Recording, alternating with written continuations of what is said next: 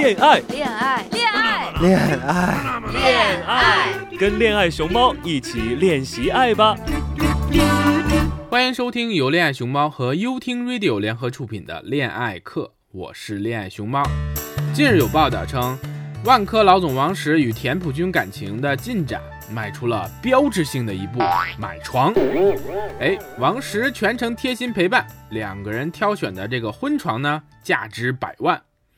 有网友心里就会盘算了哈，这床都价值百万了，这房子得什么样啊？这个足见两个人的感情绝对是货真，还有就是价实啊。看了看微博上面的评论，有人说：“哎呀，从不起眼的八线女艺人到成为王的女人，田朴珺的恋爱进阶史可谓新时代女性恋爱指南。”也有人说。如果王石是个农村老男人，田朴珺就不会喜欢了。女人嫁给有钱人，看重的并不是他的钱，而是这个男人身上历经商战的睿智和魅力。没有能力的男人会认为这样的女人太现实。当然了，还有人感慨哈，没有撬不动的婚姻，只有不努力的小三。真的是这样吗？现在的竞争。这么激烈，小三也要靠勤奋了吗？哎，让我们一起跟熊猫一起啊，看看怎么样过日子，小三才无机可乘。首先，两个人都得想着每天早点回家。据熊猫观察哈，自从有了孩子之后，大多数夫妻啊会为了给孩子提供更好的成长环境，开始勒紧裤腰带去挣钱养家。哎，现在的竞争压力这么大。这个夫妻双方啊，两个人都会比较辛苦，回到家呢，都会渴望着从对方那里获得温暖。两个人，你说都渴望着得到关心，却无法得到满足，就会因为一小点事儿就会燃起争吵。这个争吵多了呢，两个人就都不愿意回家了，因为啊，觉得一见面就得吵，还不如不见面。我有个朋友是这样的，先生是个 IT 项目经理。工作偶尔会正常下班，哎呀，大多数都沉浸在加班当中，是一个非常非常勤奋的人。那太太呢，是个办公室的文员，每天就处理那些琐碎的事情，哎呀，操碎了心。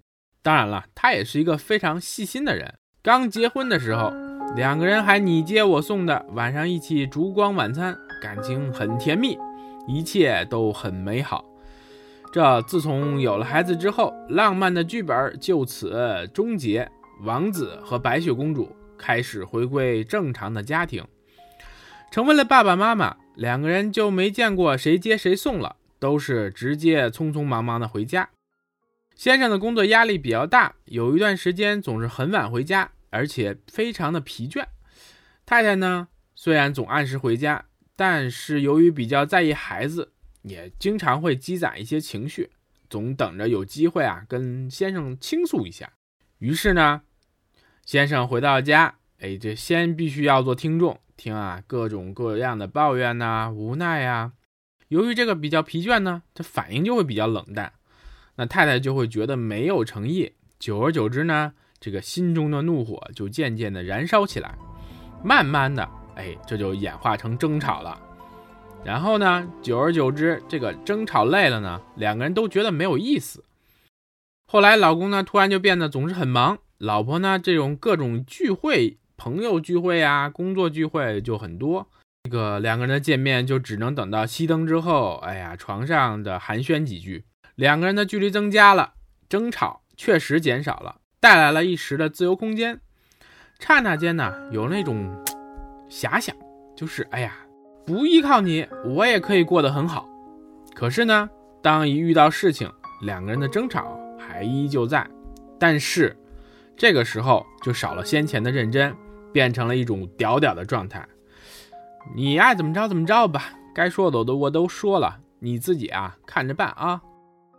两个人知道争吵啊是可以避免的，有了自己释放的渠道，就变得懒得去争吵，一争吵就选择逃避。很晚回家，甚至呢就干脆不回家了。就像这样，两个人达成了默认的共识，也是一种看不见的契约。于是啊，小三就在这个时候有机可乘了。迅速切入。当这个男人还在犹豫是不是该回家的时候，果断阻击和诱惑，渐渐的就让男人对原来的家庭失去了依赖和信任。慢慢的，原来女主人的位置也就名存实亡。哎，直到东窗事发的时候，彻底宣告结束。因此啊，其实并不是小三努不努力的问题，而是夫妻双方不够勇敢和勤奋而已。面对冲突，一些人选择简单处理的方式，哎，就是逃避。要知道，躲得过十一，躲不过十五，迟早是需要面对的。那么还有一些人呢，啊，知道去面对，可是，在冲突处理的过程当中，缺少基本的原则和修复的方法，久而久之就不愿意去努力了。我们需要知道，首先，冲突和亲密是一体两面，一个硬币的两面哦。有冲突就会有亲密，有亲密也会带来冲突。那好的感情呢，就是将冲突转化为亲密；反之呢，冲突也会导致一段感情的突然崩溃或者慢性死亡。所以说，感情是没有一个维持的状态。如果你们的感情是在维持的状态，那说明已经在一个疏远的过程当中了。这个时候就需要去及时发现、及时处理。其次呢，冲突的基本原则，有些人情绪上来不一定能控制得住，但是一定要有这个意识，冷静下来一定要想着啊去修复一下。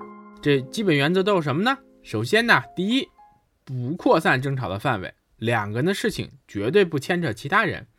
第二，不翻旧账，不记新账，过去的哎就让它过去吧。第三，不言语诋毁、羞辱对方，这个可是非常重要的，这块会涉及到一个人做人的底线，大家一定要重视。第四，吵架可以分房睡，但尽量不要离家出走。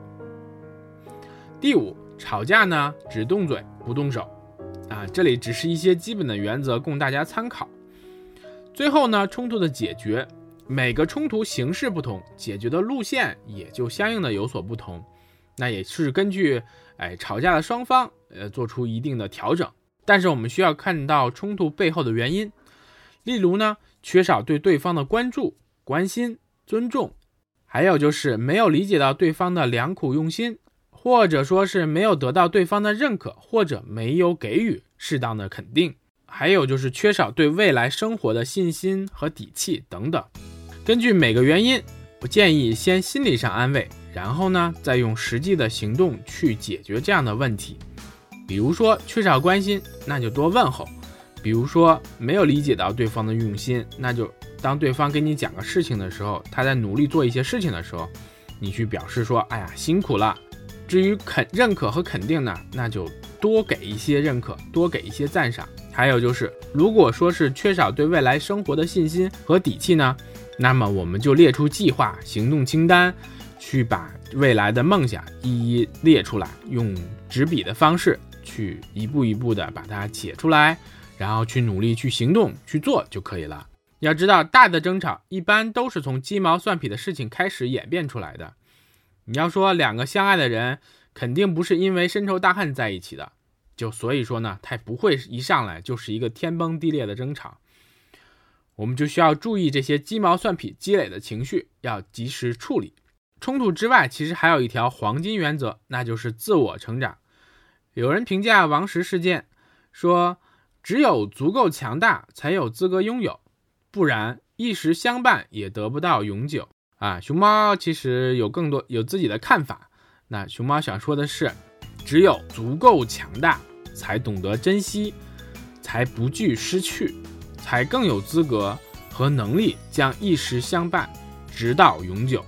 说最后，其实想说的是，小三并不可怕，可怕的是我们还不够强大。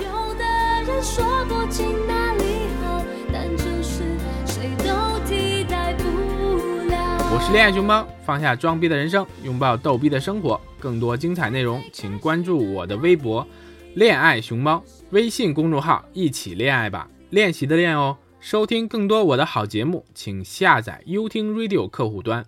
喜欢。就订阅我吧。